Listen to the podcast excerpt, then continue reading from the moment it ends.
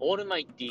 こんばんはという号ででございますけども、本日は2018年の5月の14日、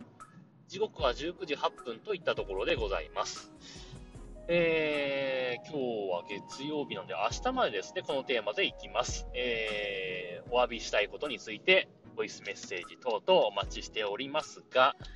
えー、残念ながら今日はボイスメッセージがありませんでしたので、最後に曲を1曲かけて終わりにしたいと思います。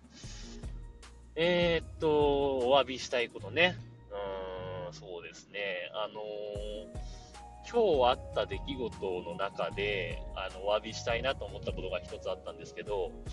あのー、朝日から出てる、朝日って朝日ビールじゃないですけどね。まあ、朝日飲料な、なん、なんだろうね。あそ、あれは何なのよ。食品になるから、朝日飲料じゃないのかもしれないけど、まあ、とにかく、朝日グループの 食品会社から出てる、一本満足バーってあるじゃないですか。あの、元スマップの草薙くんが CM をやってるね、えー、踊りながらやってる CM があるじゃないですか。あれをさ、多分初めて食べたと思うんだけど、今日の夕方かな？一本食べたんですよね。えー、っとね、チョコ、チョコタルトだったかな？なんかそんな名前のやつを食べたんですけど、全然満足しなかったんです。これは、あの、味に満足しなかったわけじゃなくて、味は美味しいですよ。味は美味しくていいんだけど、一本じゃ満足しなかったんですよ。もう一本食べたいと思っちゃって本満足バーって書いてるから、一本で満足するかなと思って食べたんだけど、一本じゃ満足できなくて、もう一本食べたいって思っちゃったんですよね。で、思わず、インスタグラムにも写真とともに、一本不満足バーとかっていうハッシュタグをつけて 投稿してしまいましたけどもね。うん。あれじゃちょっと足りないかな。もうちょっとね、重みがあるといいんですけど、あの、例えば、大体同じぐらいの大きさだと思うんですけど、ブルボンから出てる、あれなんて名前だったかな？ちょっと名前思い出せないんだけど、あの、ミルフィーユバーとかと同じ系列の、あの、チョコケーキみたいのがあるんですよ。正確な名前ちょっと思い出せないんだけど、まあ、チョコっぽい色の茶色っぽいパッケージで、その一本満足バーと大体同じぐらいの大きさのものがね、ブルボンから出てるんですけど、あれはね、お腹に溜まるんですよ。あれはね、本当に一本満足なんですけど 今回の一本満足バーはね、満足しなくて本当ごめんなさいって感じ 味は全然いいんですけどね、あの、お腹にたまらない。あのね、その、さっき言ったブルボンのやつは、持った時点で、これがチョコだから、相当な重さだぞっていうずっしり感が、もう持った時点であるんですけど、一本満足バーはそんなに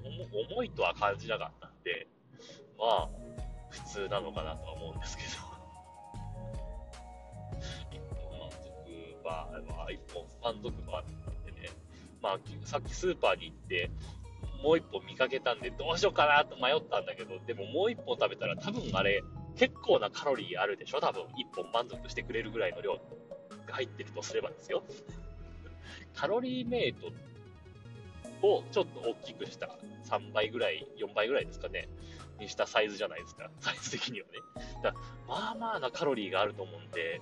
なかなか、あの、あれを食べようと思うと、もう一本行くのはなかなか勇気がいるなと思うんですけどね。あのー、今、カップヌードルのさ、あの、少し控えめみたいなやつあるじゃないですか。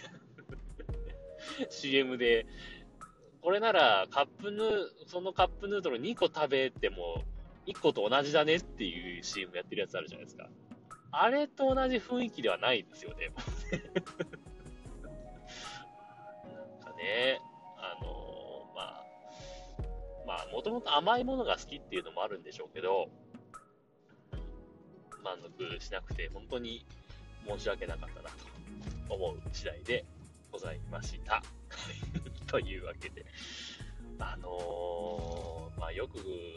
あの、中国料理店とかの食べ放題プランみたいなのあるじゃないですか。あれは逆に食べらんないんだよね。全部美味しいんだけどさ、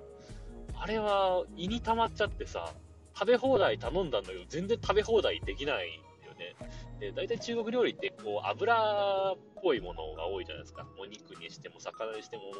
油じゃんじゃん使って、肉団子みたいなのがあったりして あれも食べられなくて、なんか申し訳ない感じがしたんですけどね。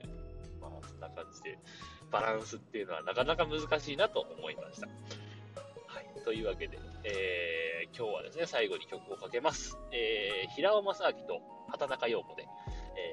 カナダからの手紙をお聞きください。というわけで、さようなら。バイバイ。